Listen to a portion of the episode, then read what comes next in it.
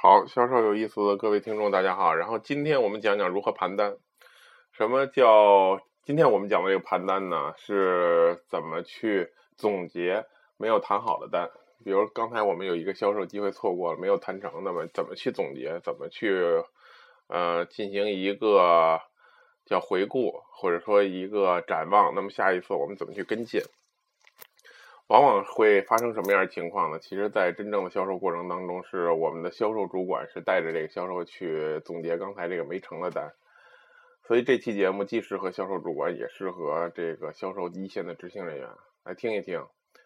往往我看到的是什么呢？是这个单没谈成之后，然后两个人在一块儿开会，会说什么问题呢？第一就是这个销售这个主管肯定在问为什么不成，然后这个销售代表呢？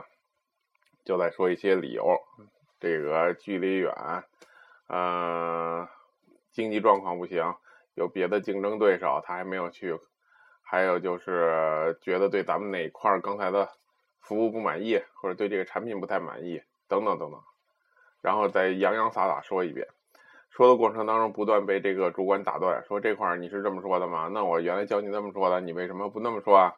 然后这个顾问就会说，我是这么说的呀，我是那么说的呀。嗯，然后就是不欢而散。到了最后，这个主管只能说：“然后再打电话跟吧，然后再怎么怎么样吧。”然后教他两个话术而已。这就是我们传统的对销售不成的总结，对吗？完全无用，就这种方法。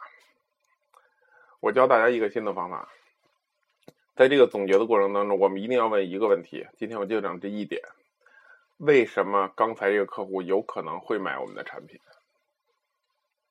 仔细想一想这个问题，就我们会说，你是一个顾问的时候，你会说啊，客户很纠结怎么样？但我想纠结是两个方面吧，一方面是，呃，他想买，一方面是他不想买，对吗？但是当我们总结这个单的过程，永远说的是为什么不想买，永远没有谈论为什么他有可能想买这个问题，那这就是一个很严重的问题。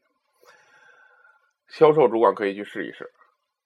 你会得到很令你吃惊的答案。当你问出这个问题的时候，你发现你的顾问答不出来，你发现你的销售代表哑口无言，他说不出为什么这个客户有可能能买，但是他可能会告诉你这个客户是纠结的。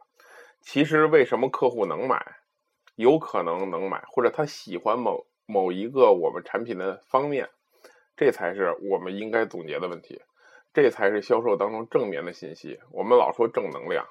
呃，胡说八道，就是正能量绝对不是发生在销售之前的，是发生在销售之后的。其实大多数，我最反感的就是呃，天天嚷嚷正能量的人啊。销售之前，然后群情激昂的说今天能怎样，然后销售之后就做鸟兽散，然后最后都是负能量，最后说的都是怎么不能谈单，怎么不能承担，然后最后又转成所谓的正能量，说一定能行的，然后你再追紧点就能成了这一单，狗屁！这样的销售主管能叫真正的销售主管吗？如果你现在就是这种水平，你其实是不合格的。OK，什么叫正能量？什么时候用正能量？是在销售之后。所谓正能量是冷静的，在销售当中是冷静的分析现在的情况，冷静的看客户有哪方面是正面的，对我们的评价是正面的，可以去购买我的产品，喜欢我们哪个方面，再去放大它，再去详述它。再去想想怎么把这件事能够解决的解释的更清楚，然后再去跟单，给到销售真正的指导，让他能够知道电话里到底说什么。如果再一次约访的话，去聊什么，这才是销售当中的正能量。看到正面的东西，因为我们确实谈正能量。我们原来说过一个概念叫 “always be positive”，对吗？永远不要变得 negative。